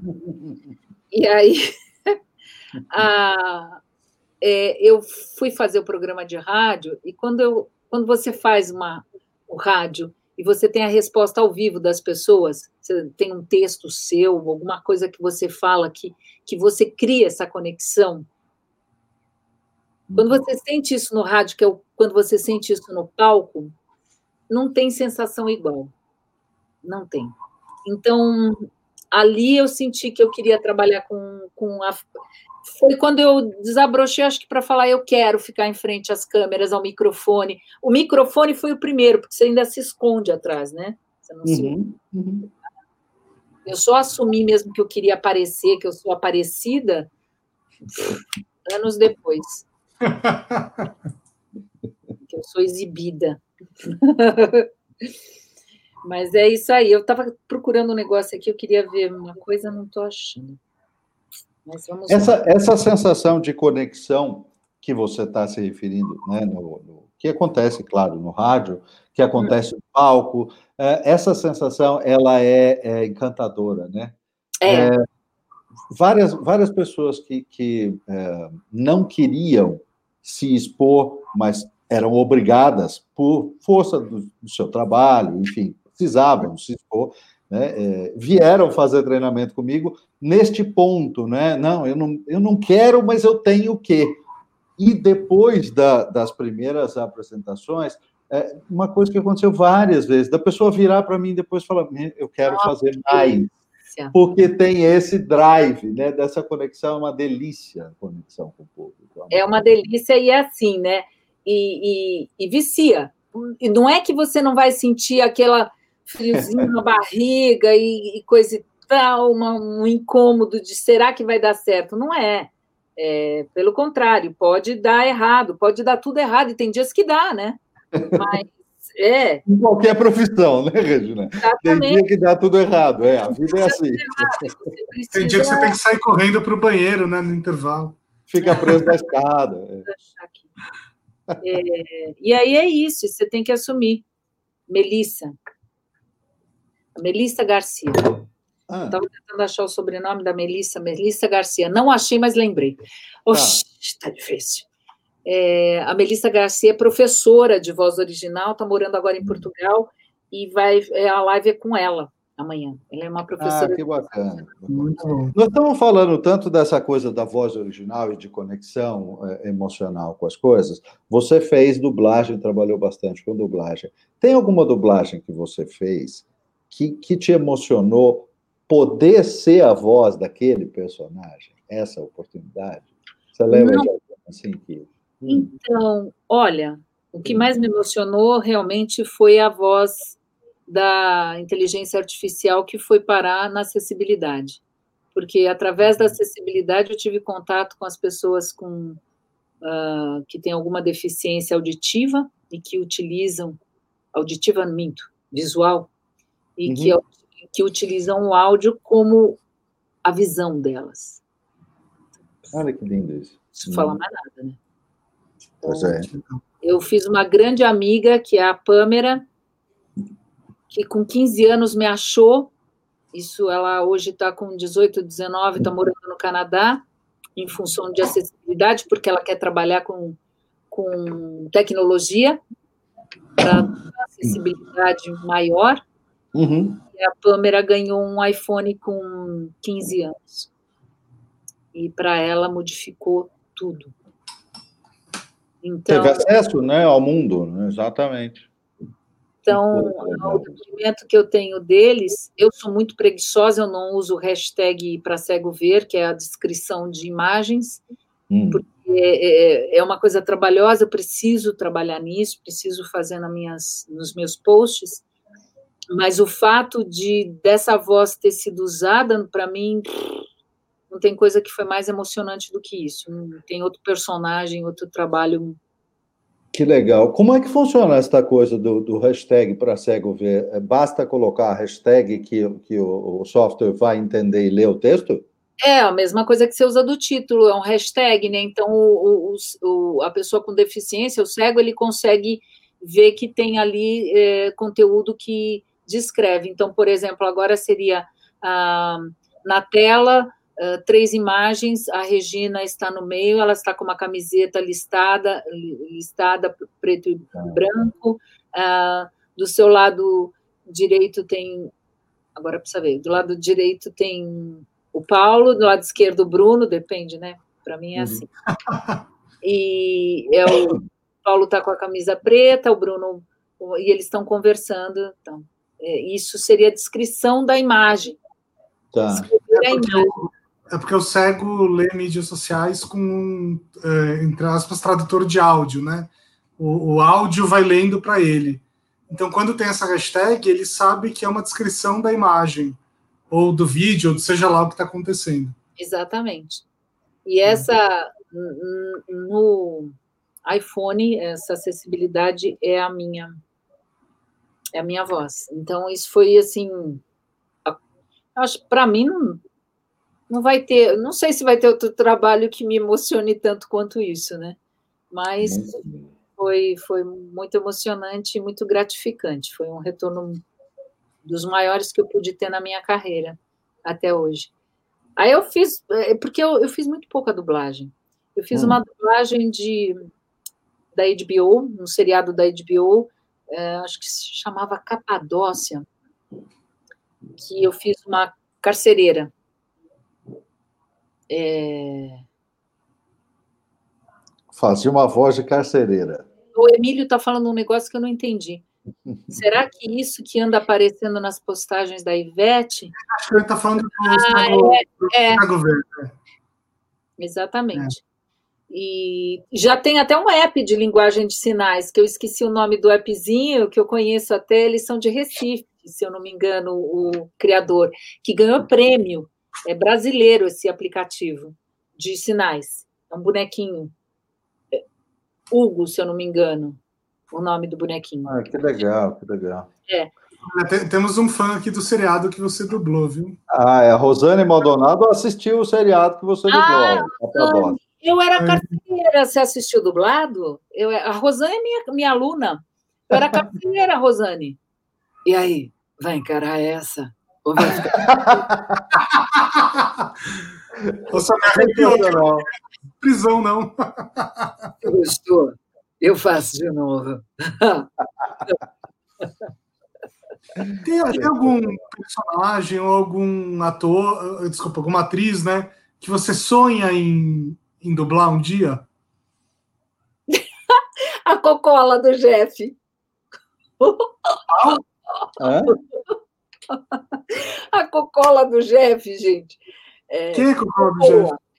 É, é, o Jeff Schroeder. É, é o, ele é um artista da voz. Na verdade, ele é um, um ator, humorista, um artista da voz. Ele tem vários personagens. Ele ficou famoso. Ele está fazendo seriado na Globo, que agora parou e tal, ele estava fazendo um, um, programa à tarde na Globo, mas ele tem um personagem na internet que é o Cocola. Eu entrevistei o Jeff, Jeff Schroeder, e o Cocola é um ET. Ah, deixa eu. gente. Vocês não conhecem Cocola? Não. Peraí, peraí. Eu vou botar aqui o Jeff já para vocês ouvirem. E eu adoro a Cocola. Jeff, aqui. Esse daqui é um dos personagens dele. Peraí, não. Tá bom, Sr. Johnson. Então ah, eu o senhor amanhã que as certo? Ah, peraí. Peraí que eu tenho que achar a Cocola aqui. Eu, eu nunca desvão. Eu vou perguntar e você vai averiguar. Eu vou perguntar e você vai averiguar. Eu nunca desvão. Eu... Ela faz assim. É muito bom, gente. Vocês têm que acompanhar. Assim não tem graça. Vocês têm que prestar atenção qual é o personagem da Cocola. É, a, a, paixão da Regina pela Cocola tem em todas as lives. essa, essa a característica é esse, esse ar puxado aí que ela faz. Daddy body. Tudo ela fala daddy body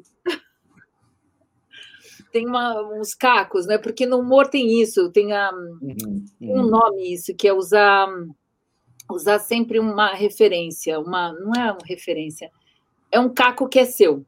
E o da Cocola uhum. é Daddy Body. Ai, Daddy Body. Daddy Body. Daddy Body. É muito bom. Uma, uma linhazinha que volta, né? Exatamente. É.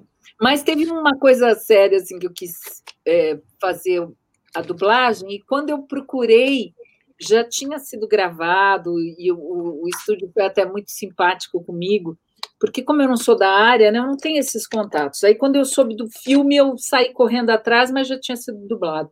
Porque a dublagem acontece antes do lançamento, bem antes, né? Sim. E foi o filme Ela, que é a, a personagem é, virtual que ele se apaixona pela assistente virtual. Ah, em inglês. É o filme Ela.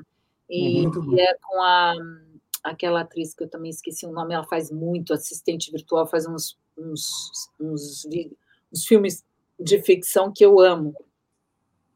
Eu, se alguém lembrar o nome da, da, da atriz que fez o Her, por favor, fala aí pra gente, que eu esqueci. Agora. Aliás, ficção, filmes de ficção científica, assim como games, tem muita, muito espaço para vozes originais, né? Sim. É, é Sim. isso é muito legal. Eu sou um fanático por ficção científica, adoro. É, você não assistiu Her? Eu não estou lembrando desse filme. Ah, eu assisti. Estou falando que é Scarlett Johansson. É, ah, Scarlett Johansson. Ah, eu acho que. Não, não. Com a Scarlett Johansson é difícil eu não ter visto. É, é muito provável que eu não tenha visto. Ele se apaixona pela. Vou pela... ver de novo. É. é a voz da Scarlett Johansson. Não é a Scarlett Johansson. A voz é dela. Tá. Mas tem um filme com a Scarlett Johansson que ela toma um troço e vira super inteligente. Lucy. Lucy. Lucy, eu amo. Claro, claro. Mas o filme que eu mais gosto de, de, de ficção é Minority Report. Hum, muito bom. Esse Philip filme... K. Dick, é, baseado num conto do Philip K. Dick. Maravilhoso. Maravilhoso. Até hoje, se a gente for ver tudo que tem lá, é o que está começando a acontecer aqui, que é reconhecimento facial, reconhecimento de íris, um monte de coisa. É, a, pô, o, aqueles espiões que eles soltam, que vão atrás da íris uhum. para dar. Gente, a China daqui a pouco está nessa, total. São os, os dronezinhos voadores, porque eles já têm reconhecimento de voz nas cidades, em tudo quanto é lugar nas cidades. Daqui mas a pouco, eu acho que já estão é. nessa. Mas não, você sabe, você sabe que tem uma. Íris, né? Mas... É, tem um desenvolvimento científico absolutamente assustador, real, que eu não, sei, não conheço pelo menos alguma ficção uh, anterior que tenha ido tão longe na ideia, que é a dos nanobots do Smart Dust, a poeira inteligente. São micro-robôs, nanorobôs tão pequenos que você vai respirá-los e não vai saber. Isto a ficção, isso é mais avançado do que ficção científica. Eu não conheço nenhuma ficção que tenha previsto um absurdo desse tamanho. E nós já temos isso sendo criado no nosso planeta, ou seja, eu acho tão interessante bastante complexo. A gente já é, numa numa outra linguagem a gente já respira nanorobôs, que é a que é o ti, é a própria essência da vida. Hum. A essência da vida é poeira, nós somos poeira cósmica. E a uhum. essência da vida está na respiração. Então, não existe. Quando você respira, você está respirando energia, você está respirando esses nanorobôs em outra linguagem, que é a essência da vida, que é o ti, né? Sim, sim, mas, é, mas, essa aí, mas essa aí não, é, não, é, não foi criada por seres humanos, é, é. criaturas tão complicadas quanto sabemos que somos, né? Os seres é. humanos são bem complicados, né? Mas, ó, você sabe que eu vou chamar, vou, vou, fazer. Vocês já viram que eu fiz um monte de jabá aqui, vou fazer outro. Hein? Não deixa de ver o meu podcast da Lana AI, que a gente conversa sobre inteligência artificial e a gente conta como começou essa história e o que é a Regina Jabazeira. E o que é inteligência artificial fraca e inteligência artificial forte?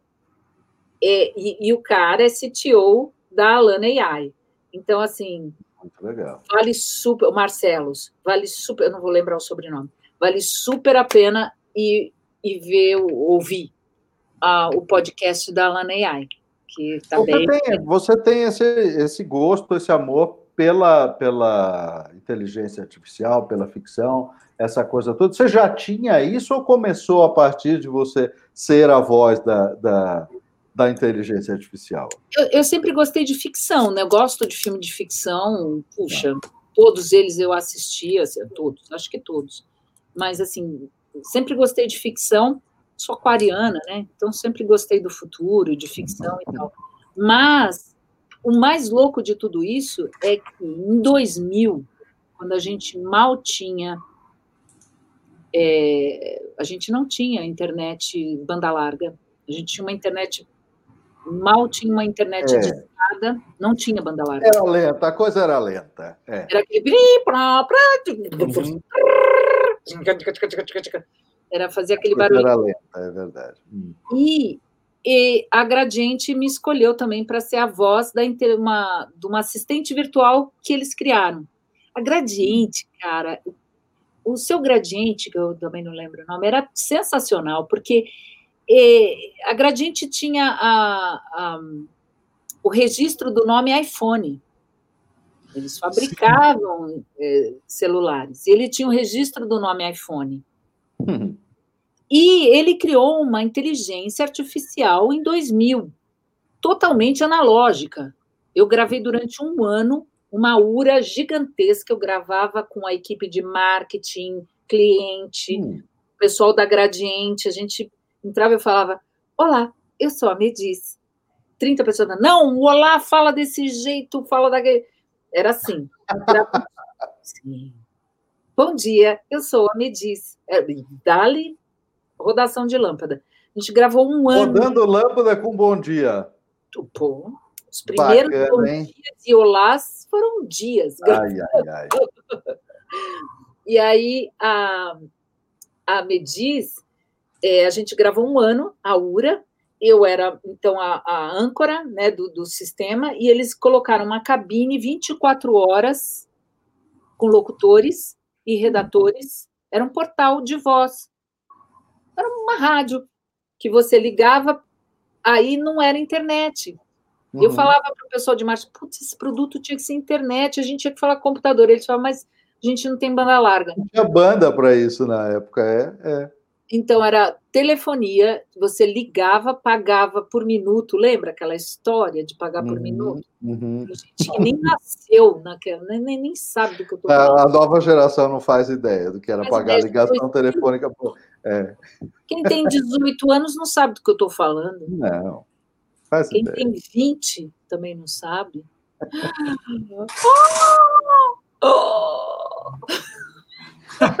Regina, eu vou contar uma historinha, eu vou contar uma historinha que é, é muito icônica para mim. Meu filho, até uma hora e meia de live, hein?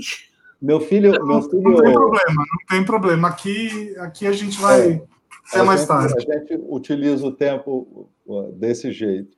Fala. Regina, meu filho, uh, que hoje tem 21, João Paulo, uh, uma vez a gente estava chegando em casa, ele era bem pequeno ainda, né? E eu parei na caixa do correio para pegar a, as cartas que estavam ali. E aí olhei, e claro, só tinha contas. E ele olhou para mim e disse assim: pai, é, o correio só serve para mandar conta? Aí eu falei: não, filho, na verdade não. É, antes a gente recebia também cartas. Como assim? E ele era pequeno, eu fui explicar o que era uma carta. Bom, é que você escrevia no papel, botava no envelope, e aí você mandava para outra pessoa, e vários dias depois, às vezes meses, a pessoa recebia então a sua carta.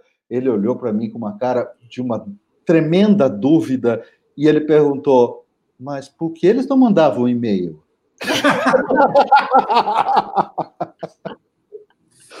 Porque eles não mandavam um e-mail, porque ele não conheceu um, um planeta, um mundo sem e-mail. Então, para ele era uma loucura alguém fazer uma carta de papel, manda um e-mail, poxa. Gente, então vou, vou aproveitar para contar uma história minha que eu estou numa geração entre vocês e o filho do Paulo, né? É. Do primeiro e-mail que eu mandei, uh, que foi lá na final da década de 90, né? Ainda não existia a internet que a gente conhecia, só existia a BBS, que era uma internet meio local. E aí, enfim, para quem não sabe o que é BBS, a BBS era uma, era uma rede de computadores que você ligava com o modem e caía dentro dessa rede. Então você só podia falar com as pessoas que estavam na mesma rede, tá? Uh, e a BBS tinha um programa de mensagens, tinha download de arquivos, tinha umas coisas desse tipo. E aí, um belo dia, a minha BBS deu um e-mail para cada um. Então a gente ganhou um e-mail para poder mandar, usar pra, do jeito que a gente quisesse. Só que eu não tinha para quem mandar um e-mail, eu não conhecia outros e-mails, né? Para quem que eu ia mandar? E aí um dia eu vi uma reportagem sobre a internet no Jornal Nacional. Aí apareceu lá o, o âncora da época, eu não lembro se era o Bonner, se era o. Enfim, não sei quem que era, falando assim: chegou no Brasil a rede mundial de computadores. E todo mundo está conectado na rede mundial, até o presidente dos Estados Unidos. Eu falei, pronto, agora eu sei para quem mandar e-mail. e aí eu fui, lá no, eu fui lá no programa de e-mail e no campo para eu escrevi Bill espaço Clinton. e, sei lá, escrevi uma abobrinha lá, oi, eu sou um moleque do Brasil e tal, e mandei. Aí no dia seguinte, o webmaster, que era a figura né, que gerenciava a internet e que naquela época devia ler os e-mails de todo mundo, tinha muito é, pouco mesmo. É, não tinha nenhum mesmo. Ele pega e me manda assim, Bruno, não é assim que se manda e-mail. Olha só, você precisa de um username, de um arroba, de um servidor. E foi assim que eu aprendi a usar e-mail. Olha que legal. Mas você vê que a quebra da hierarquia, como começou com a internet, né? Que você ter acesso. Você sabia que eu soube, eu soube recentemente eu acho que foi o Marcelos que me falou. Que lembra daquele, daquele estudo de quantas pessoas é, tinha entre você e uma celebridade? Vocês lembram desse sim?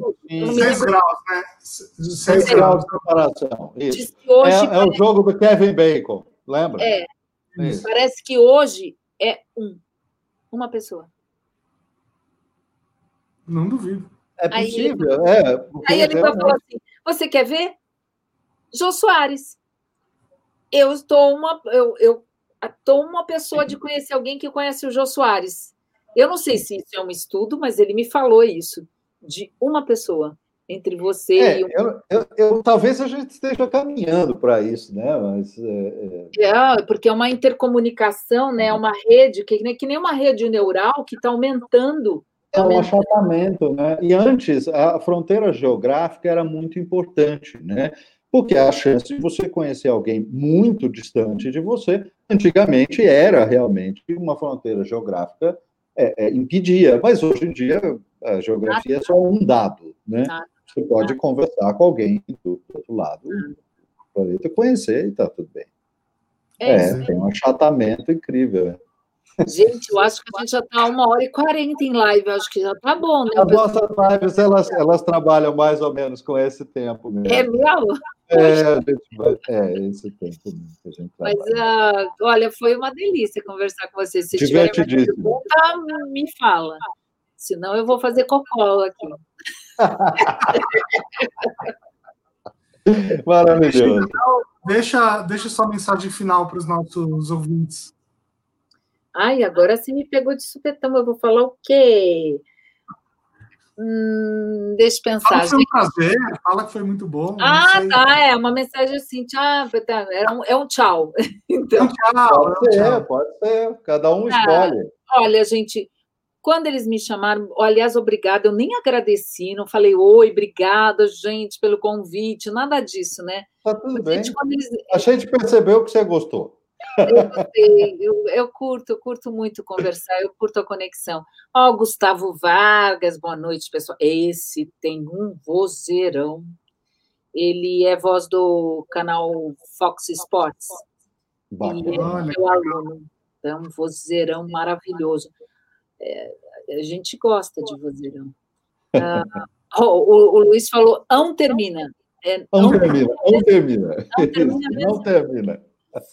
Olha, gente, só quero dizer uma coisa. Quando eles me falaram de falar da importância da comunicação, eu só posso dizer o seguinte: que comunicar para mim é conectar, é se entregar, é ouvir o outro e se entregar nessa nesse ouvir e dar. Então, foi muito bom estar aqui hoje. Eu dei o máximo que eu pude de mim e recebi também muito carinho, muito amor de você que está vendo a gente e vocês dois que me convidaram para a live. Foi ótimo. Eu amei. Foi muito bom. Que bom, nós também. Foi divertidíssimo. Muito, muito bom. Muito Ai, obrigado. Feliz. Olha, Maria Clara está falando parabéns. Ai, gostei. Maria Clara, Maria, Maria Clara é minha mãe e Raquel Ravizão é minha esposa. Olha só, tem um monte de. Ai, Linda Raquel, hein? Linda Raquel. E a sua mãe? Raquel. Beijo, mãe.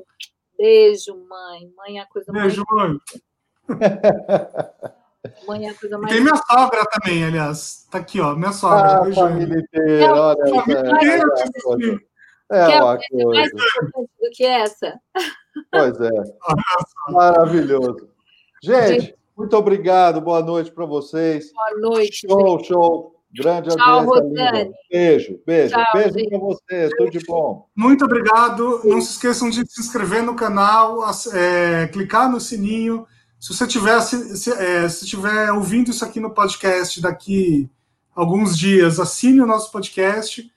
E a partir do, do programa anterior, a gente também agora tem um grupo no Telegram, onde eu e o Paulo damos recados ali diariamente sobre comunicação, narrativa, expressão, é só procurar Story Talks no Telegram que você vai encontrar, tá bom?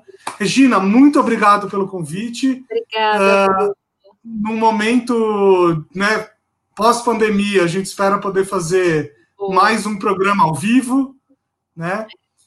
E muita gente agradecendo aqui. Vamos fazer é. um... Raquel falando para fazer o seu curso lá. É, também. Ah, isso aí, Raquel, jabá, é jabá. Maravilha. Muito bom. Gente, Beijo, boa noite. Obrigado. Obrigado, Regina. Tchau. Tchau, tchau. Tchau, Ronan.